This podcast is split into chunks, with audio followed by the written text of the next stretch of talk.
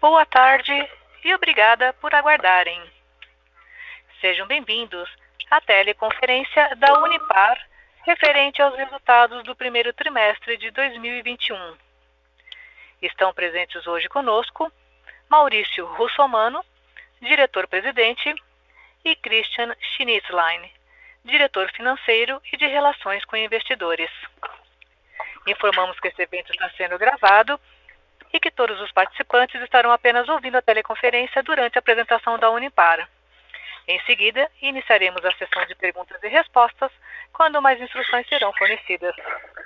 Caso algum dos senhores necessite de alguma assistência durante a teleconferência, queiram, por favor, solicitar a ajuda de um operador digitando asterisco zero. Este evento também está sendo transmitido simultaneamente pela internet via webcast, pela plataforma MZIQ, podendo ser acessado pelo site da companhia no endereço www.ri.unipar.com, onde se encontra disponível a respectiva apresentação.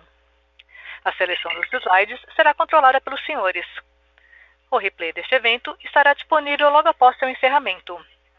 Lembramos que os participantes do webcast poderão registrar via website perguntas para a Unipar que serão respondidas ao longo da sessão de perguntas e respostas ou após o término da conferência pela área de RI.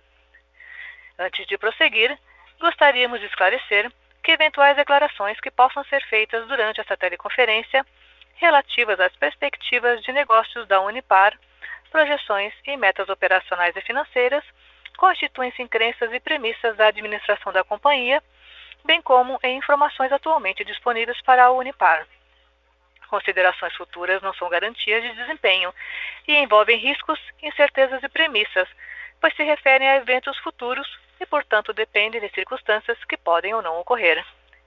Investidores e analistas devem compreender que condições gerais, condições do setor e outros fatores operacionais podem afetar os resultados futuros da Unipar e podem conduzir a resultados que diferem materialmente daqueles expressos em tais condições futuras. Gostaria agora de passar a palavra ao Sr. Maurício Russomano, que iniciará a apresentação. Por favor, Sr. Maurício, pode prosseguir. Boa tarde a todos. Sejam bem-vindos à teleconferência de resultados do primeiro trimestre de 2021 da Unipar.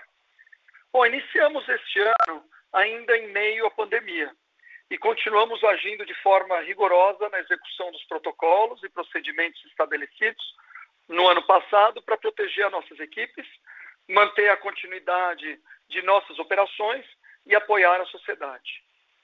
Pelos resultados que divulgamos, podemos verificar que o sucesso das ações e medidas implementadas. Né? Mesmo em meio ao cenário atual, seguimos colocando em prática as ações definidas em nossa estratégia corporativa, com foco na preparação da empresa para um futuro de crescimento.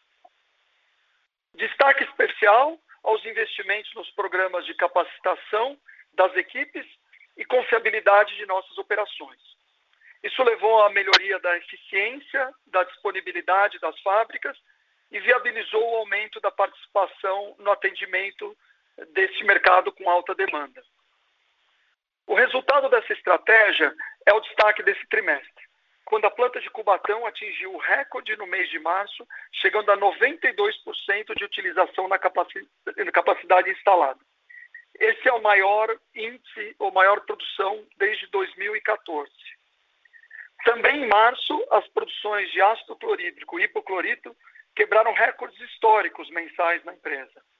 Esses produtos eles são usados nas formulações de produtos para tratamento de água, higiene e limpeza. A nossa estratégia, traduzida em quatro importantes pilares, que são pessoas, excelência operacional, foco no negócio do cliente e sustentabilidade. Juntos, esses pilares têm o objetivo de gerar a continuidade do crescimento sustentável, do desenvolvimento dos colaboradores, das comunidades e proximidade com parceiros de negócio, além do compromisso com a segurança e meio ambiente. Ao falar das nossas equipes, reforço que estamos, desde o início da pandemia, investindo em iniciativas para suportar os colaboradores e suas famílias a passar por esse período crítico. Como exemplo, criamos o programa Equilibre, que oferece palestras, conteúdos, atividades físicas, recreacionais ou de apoio emocional para ajudá-los a enfrentar os desafios atuais de maneira saudável e equilibrada. Nós também seguimos operando com o menor número possível de pessoas em nossas plantas e mantendo o maior número de colaboradores em home office até a normalização é, do cenário atual. Essa decisão trouxe confiança e manutenção da produtividade na empresa. Optamos também por seguir o ciclo de desenvolvimento dos colaboradores e trabalhar uma de nossas competências de maior relevância, que é a comunicação e a colaboração, aproximando as pessoas e capacitando-as tecnicamente por, por meio da recém-lançada Academia Unipar. Em excelência operacional, temos conseguido o aumento da eficiência e competitividade das operações, melhoria dos custos variáveis e a redução de perdas no processo. Os resultados e recordes citados acima são reflexos dessa gestão, mas não eliminam a necessidade de seguirmos buscando incansavelmente novas soluções e iniciativas. Recebemos também a certificação Halal, que significa que nossa produção está preparada também para o atendimento dos segmentos de indústria alimentícia que fornecem produtos para o mercado muçulmano. Nesse trimestre, iniciamos as obras do parque eólico proveniente da joint venture com a AS Brasil, que tem como previsão o início da operação no segundo semestre de 2022. Com foco no negócio de nossos clientes, seguimos ativos e próximos na relação e comunicação para identificar e suportar as necessidades específicas que venham a ocorrer decorrentes de efeitos da pandemia em seus negócios. Mantivemos também nosso papel responsável com a sociedade. Investimos 3,2 milhões de reais em uma parceria com outras 12 empresas para comprar mais de 5 mil concentradores de oxigênio e desafogar os hospitais garantindo o atendimento de pessoas que dependem do SUS. Os equipamentos beneficiarão milhares de pessoas. Né? Somam-se a essa ação a doação de 500 cestas básicas para as comunidades de, Cubatão e Rio Grande da Serra, além do hipoclorito para higienização de áreas públicas de ambas cidades. Como parte da nossa missão, nossos resultados vão além dos indicadores financeiros e as ações junto à sociedade e comunidades são estratégicas para apoiar esse país nesse momento crítico. Finalizo agradecendo a todos os parceiros, clientes, acionistas, fornecedores, comunidades e equipe Unipar pela confiança e compromisso na jornada da criação de um futuro sustentável. Eu passo agora a palavra para o Christian Schlitzlein para a apresentação dos resultados. Obrigado, Maurício. Boa tarde a todos. Espero que todos estejam bem. Para quem está seguindo pela apresentação, é, nos slides 5, 6 e 7, nós trazemos o resultado do primeiro trimestre da companhia, comparando o desempenho com o quarto trimestre de 2020 e o primeiro trimestre também de 2020. A receita líquida apresenta crescimento no comparativo com ambos os trimestres, seguindo uma maior demanda por determinados produtos, preços internacionais e apreciação de câmbio. Importante destacar que a manutenção da produção em níveis altos com a segurança devida, contribuíram para a captura desse, dessa demanda. O CPV apresentou ligeiro aumento frente ao quarto trimestre de 2020, mostrando ainda uma pressão de alta de preços nos insumos e encargos de energia elétrica. O EBITDA apresenta, apresentado reflete uma melhora dos resultados operacionais e das ações focadas em eficiência e confiabilidade das plantas. Para o primeiro trimestre de 2021, apresentamos uma EBITDA de 565 milhões, aproximadamente 40% superior ao EBITDA reportado no quarto trimestre de 2020. O lucro líquido consolidado foi de 281 milhões, em linha com o quarto trimestre de 2020, decorrente principalmente pela absorção de prejuízo fiscal no quarto trimestre e da pressão cambial nesse primeiro trimestre. Realizamos no mês de abril nossa sexta emissão de debêntures no montante total de 350 milhões, em duas séries com vencimento em 24, 2024 e 2026. O objetivo dessa emissão foi o de alongamento do perfil da dívida da companhia, com taxas mais adequadas, melhorando a alocação do fluxo de caixa e a estrutura de capital. Adicionalmente, também no mês de abril, realizamos a distribuição de 111,7 milhões de reais de dividendos. Destes 111,7, 96,4 foram um ajuste das nossas reservas é, frente ao capital social e 15,3 o valor complementar do, ao montante de 72 milhões que a gente já distribuiu em novembro de 2020, perfazendo a nossa política de distribuição de dividendos anual. A forte geração de caixa operacional permitiu a otimização na alocação do capital e permitiu a, permitiu a manutenção da nossa liquidez e investimentos em projetos de eficiência. Eu queria finalizar a apresentação agradecendo a todo o time Unipar pela dedicação e atuação com segurança, mesmo com um ambiente adverso, há mais de um ano. Gostaria agora de abrir a nossa sessão de perguntas. Lembrando mais uma vez que, gente, caso não seja possível responder as perguntas, nossa equipe de RI está, entrará em contatos com, com todos os, os participantes que fizerem perguntas. Operadora, por favor, prossiga. Obrigada. Iniciaremos agora a sessão de perguntas e respostas. Caso tenha alguma pergunta, digite asterisco 1 de seu telefone. Se a qualquer momento sua pergunta for respondida, digite asterisco 2 para se retirar da fila. As perguntas serão respondidas à medida que forem recebidas. Solicitamos a gentileza de tirarem o fone do gancho ao efetuarem a pergunta. Dessa forma, uma ótima qualidade de som será oferecida.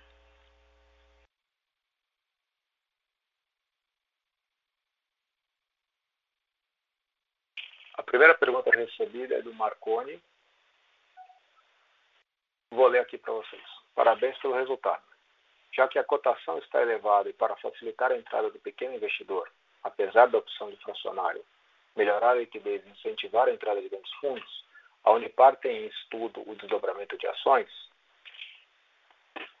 Eu vou responder essa pergunta. Obrigado, Marconi. É, é uma boa pergunta. É, a Unipar sempre tem a visão de longo prazo, sempre focada no longo prazo. Então, é, as variações de curto prazo não são tão interessantes, uma vez que a gente enxerga que, que o investidor tem que conhecer um pouco mais e tem que estar alinhado com, com a estratégia da companhia. A gente já fez alguns estudos é, e hoje a liquidez está adequada, né? lembrando que a gente é, participa de alguns índices, né? o Small Cap é um exemplo, é, e a gente sempre tem olhado muito para esse ponto para a gente conseguir efetivamente entender e capturar valor em tudo. Então, assim, hoje a resposta é que não temos nenhum plano de desdobramento de ações.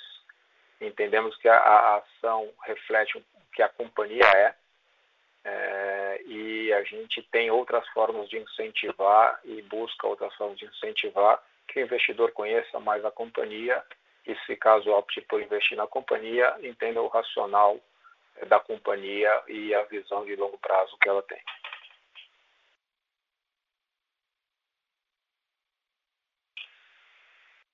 Chegou mais uma pergunta do Paulo Garcia. É possível a companhia manter a margem bruta obtida no primeiro trimestre de 2021, dado o aumento recente do preço do gás natural e do petróleo? Parabéns pelo resultado.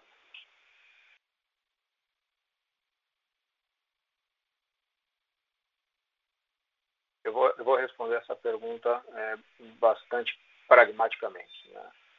É, a gente tem sentido uma pressão forte nos custos.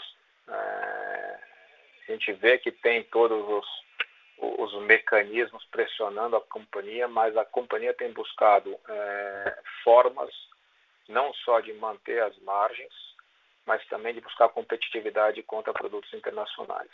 Então, é difícil prever se tem condições ou não, mas a companhia tem olhado bastante é, é, focada em olhar a eficiência é, do, do, da sua produção, como o Maurício comentou, buscar é, otimizar a produção e tentar manter os custos em níveis razoáveis e buscar benefícios aí é, em alguns dos custos que a gente consiga observar e obter através de investimentos e projetos. Então, respondendo à pergunta, a gente tem um alinhamento de várias ações para a gente buscar manter é, margens saudáveis.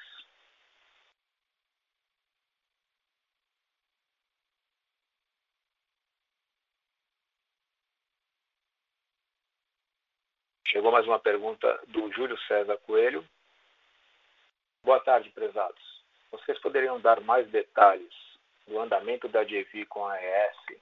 Qual seria o CAPEX atual e o prazo para o funcionamento pleno do projeto? Eu vou responder essa pergunta, Júlio. Obrigado pela pergunta. É... O parque está na fase de, de construção, então começa a fase de construção já tem os aerogeradores é, é, combinados e fechados para as entregas. Alguns down payments já foram feitos e tem um cronograma bastante forte para ser feito e construído até 2022. Então, o andamento atual está tá bem no ritmo que a gente tem, com toda a outorga é, feita, com, com todas as etapas do projeto cumpridos é, a parte de funding a gente tem feito é, bastante específica é, na, na, na, primeira etapa, onde já estava programado. Então, eu diria que a gente está no momento é, de começo de construção civil. Tá?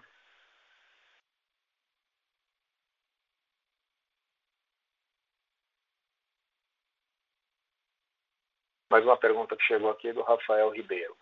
Boa tarde. Parabéns pela sequência de bons resultados. Duas perguntas.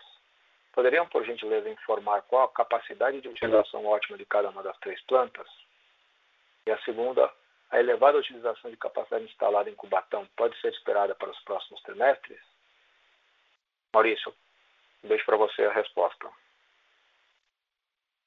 Boa tarde, Rafael. Obrigado pela pergunta. Em relação à capacidade de utilização ótima, como nós temos plantas, né, são químicas e petroquímicas pesadas, na verdade, quanto maior a utilização das capacidades, melhor. Quer dizer, nossas fábricas foram desenhadas para operar de forma contínua. Então, toda vez que nós temos uma parada na fábrica, seja por uma manutenção preventiva, né, planejada, ou uma manutenção não planejada, ou qualquer outro motivo que faça a fábrica desacelerar ou reduzir a marcha, isso não é ótimo para a nossa indústria. Né? Então, quanto melhor nós rodarmos a fábrica de forma contínua, é, melhora tudo. Né? Os ativos ficam melhores conservados, é, os nossos custos variáveis é, melhoram, nossos custos fixos com manutenção também melhoram. Quer dizer, no final, o processo e os problemas de qualidade, porque toda vez que você reduz a marcha, acelera a marcha, você precisa também é, ajustar de novo o, a qualidade do teu produto. Então, é, não existe um número mágico, mas quanto mais quanto maior a utilização, melhor é, para a empresa. A segunda parte, a elevada utilização da capacidade de Cubatão, pode ser esperada para os próximos trimestres. É, isso sempre depende de variáveis, é, tem as variáveis internas, mas tem as variáveis externas. Né? Nós dependemos, sem dúvida, da demanda é, da continuidade da demanda do mercado, é, que, que também, dependendo do produto, pode ter alguma sazonalidade, e também é, depende de insumos das, da programação das paradas, é, etc, etc. Então, assim, o que, o que podemos falar aqui do nosso lado é nós estamos constantemente brigando e, e, criando esses planos de ação para fazer tudo que são manutenções, ou desacelerações, vamos dizer, da fábrica de uma maneira planejada para assim garantir o melhor desempenho possível, com melhores custos, é, com maior qualidade é, e, e, com a melhor alocação de recursos, tá bom? Então, na verdade, sua primeira pergunta está interligada é, bastante com a segunda.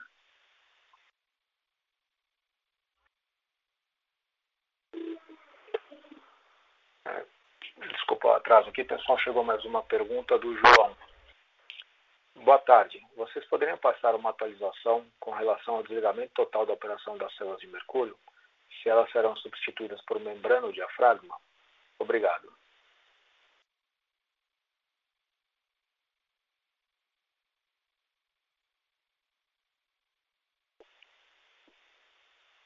Bom, João, respondendo a sua pergunta, eh, o Brasil é signatário do Acordo de Minamata, tanto o Brasil quanto a Argentina, com as datas previstas para 2025 no Brasil e 2030 na Argentina para fazer a, não utilização mais de mercúrio no processo.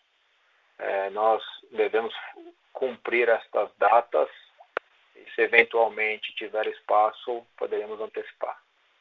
É, a substituição deveria ser por membrana, que é, é, é a forma mais eficiente e moderna que temos.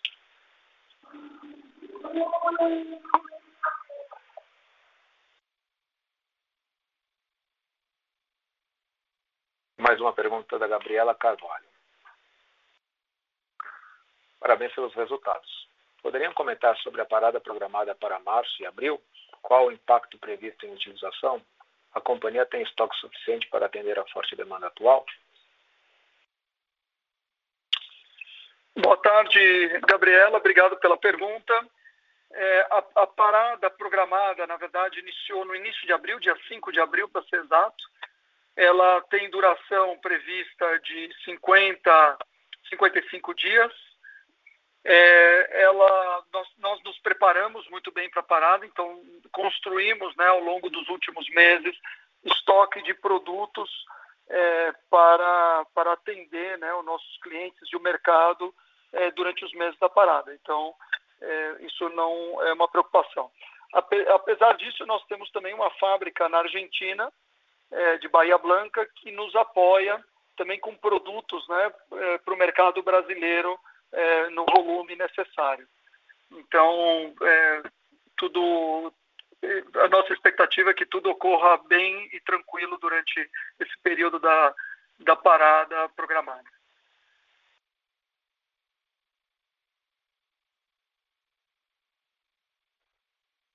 A próxima pergunta é do Lucídio Panussá. Qual é o próximo investimento ou aquisição previsto? Previstos? Boa tarde, Lucídio. É, bom, nós temos é, na nossa, desde que elaboramos a nossa estratégia né, de futuro, nós temos uma lista de projetos estratégicos é, que nós estamos avaliando. Esses projetos, eles estão em diversas dimensões, né? Existem projetos que nós olhamos em oportunidades de crescimento orgânico ou de expansão é, das nossas capacidades atuais. Nós temos projetos que, eu, como o Christian e eu já comentamos anteriormente, que olham como nós melhoramos a eficiência da companhia e com isso, né, das operações de uma forma geral, e com isso nós conseguimos melhorar a nossa situação de custos internos. Temos projetos de competitividade, de, também de insumos e matérias-primas, como é o projeto, por exemplo, que anunciamos da joint venture com a AES, onde nós olhamos as nossas principais matérias-primas e insumos e tentamos com projetos como a joint venture é, ter, garantir o acesso essa matéria-prima, reduzir custos e, e, sempre que possível também é, conseguir melhorar a nossa matriz é, para matrizes mais sustentáveis, né? nesse caso de energia eólica. É, e também é, nós temos projetos onde nós olhamos é, potenciais formas de crescimento inorgânicos com aquisição é, de empresas complementares ao nosso negócio. Então, é, o que eu posso falar para você é que é, todos esses projetos, é, essas dimensões de projetos, nós estamos é, tocando eles simultaneamente e à medida que eles forem maturando e chegando é, em estágios né, que se viabilizem, nós estaremos informando. É importante só lembrar que, logicamente, nós só faremos projetos que façam sentido economicamente para a companhia, né? além dos outros benefícios, mas eles também precisam contribuir com a geração de valor é, da nossa empresa.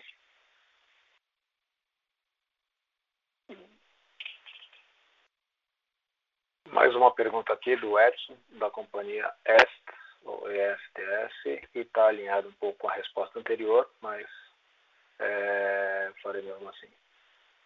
Além da JV com a STEP, neste cenário de provável crise hídrica, há alguma outra medida preventiva de curto, médio prazo, caso haja um novo apagão? Tá bom. Boa tarde, Edson. Obrigado pela pergunta.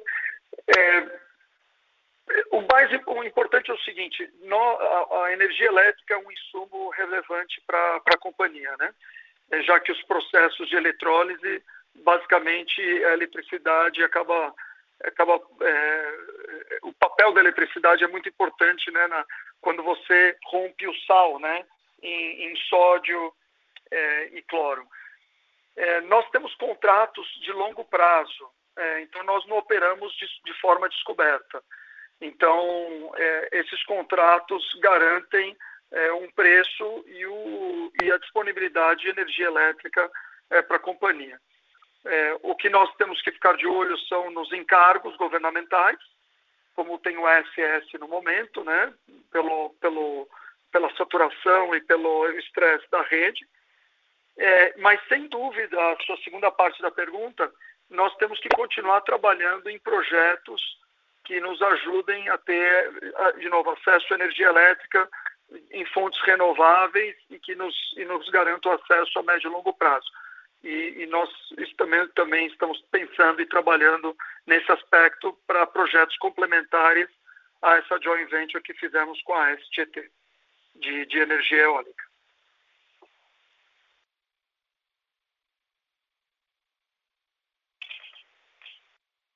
Obrigado, Maurício. Mais uma pergunta do Marconi.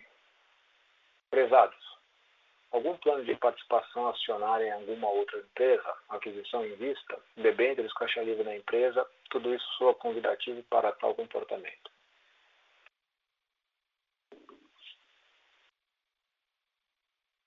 Respondendo a, essa pergunta, Marconi, assim, a empresa ela segue as regras é, de governança da CBM é, e ela divulga sempre que necessário os movimentos dela.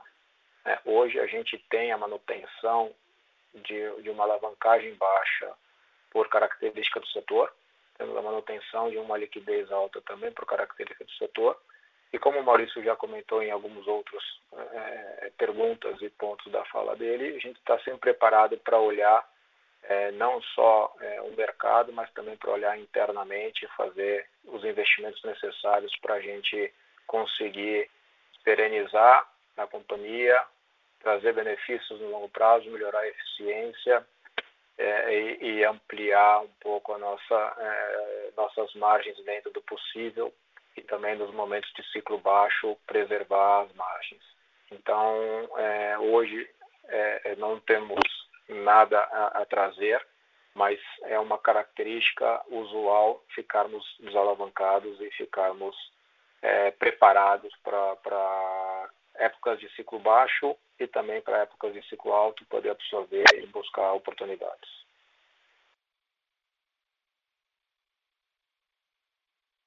Mais uma pergunta do Conrado. Boa tarde, parabéns pelos resultados. Eu gostaria de saber se existe uma porcentagem dos setores da indústria que utilizam os produtos fabricados pelo Unipar. Boa tarde, Conrado. Obrigado pela pergunta. É, os nossos produtos, se eu fosse, eu vou, posso quebrar aqui é, nas categorias para ajudar o, o entendimento e a explicação. Mas começando pelo PVC, o segmento mais relevante para o PVC é a construção civil. É, esse é o maior consumidor de produtos à base de PVC e aqui você pode ver é, no, nas lojas de materiais ou no mercado na forma de tubos e conexões, na forma de pisos vinílicos, é, forros, janelas que são esquadrias, né, tanto para janelas como portas e, e aplicações como essa. Depois o PVC também ele é usado em outras indústrias, numa proporção menor, mas é usado na indústria de calçados, como solas, né, para fazer os solados, é usado na indústria da moda, é, para roupas em geral, que parecem com o couro, né? Ele é usado também de uma forma importante na indústria é, é, de hospitalar, é, fazendo EPIs, é, ele serve para fazer, pode fazer botas, pode fazer esses face shields, que agora foram tão importantes na pandemia, eles servem para fazer catéteres, bolsas de sangue, entre outras utilizações. Depois, a nossa soda cáustica ela é usada aí sim uma série de indústrias de uma maneira pulverizada, porque ele é um, é um básico muito importante, serve para neutralizar reações, e você depois consegue extrair facilmente, né? Então, é, o espectro é grande. Ele é usado na indústria de alumínio, ele é usado na indústria de papel, ele é usado na indústria de alimentos, é, é, para fazer sabonetes, quer dizer, higiene limpeza. E, por fim, o cloro, é, ele é usado essencialmente em, em, em duas grandes indústrias. Um para tratamento de água, que você pode tratar a água que consumimos em casa, né? É, na forma de, de, derivados aí do, do cloro. Usamos também para tratar efluentes né, de empresas ou de, ou de regiões. E também serve para entrar nos produtos de limpeza para o dia a dia, né, para fazer, por exemplo, é, é, produtos que, que fazem a limpeza e higienização das casas, é, com, como na forma de água sanitária, né, que é o hipoclorito diluído.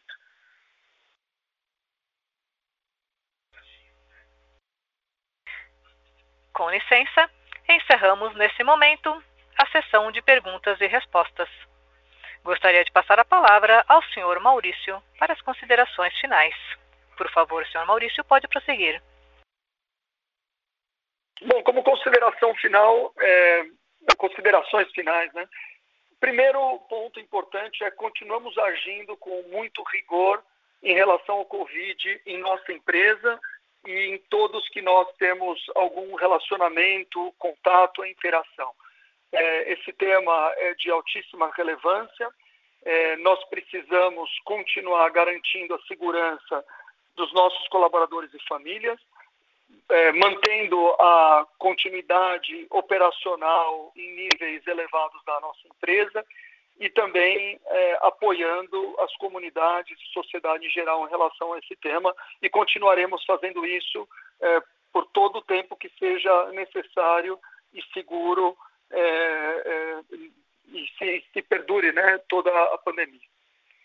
O segundo tema é muito importante é que todo o nosso esforço dos últimos dois anos na melhoria da excelência operacional né, de todas as nossas operações, é, investimentos que nós realizamos para seja para melhoria da eficiência, é, produtividade, redução de perdas, melhoria de custos, enfim, para ganhar competitividade, é, estão está dando muito resultado e no, especialmente agora nesses últimos meses, com a demanda de mercado, nós conseguimos aproveitar essas, as oportunidades e conseguimos atender é, clientes e parceiros é, da melhor maneira possível, né?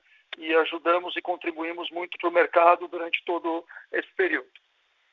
E por fim, eu reforço novamente meu agradecimento a todos que participam e contribuem aqui ao nosso, no nosso ecossistema Unipar, né, que são parceiros de negócio, acionistas, é, comunidade, sociedade em geral, é, pela confiança, pelo suporte e, e, pelo apoio durante todo é, esse, esses últimos tempos, né, os tempos desafiadores de Covid, mas durante todos esses anos.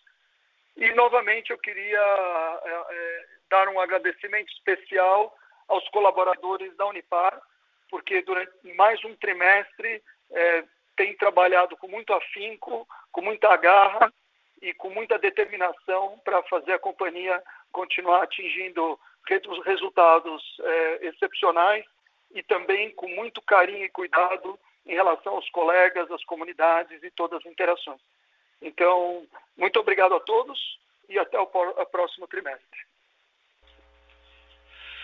A teleconferência da Unipar está encerrada. Agradecemos a participação de todos e tenham uma boa tarde.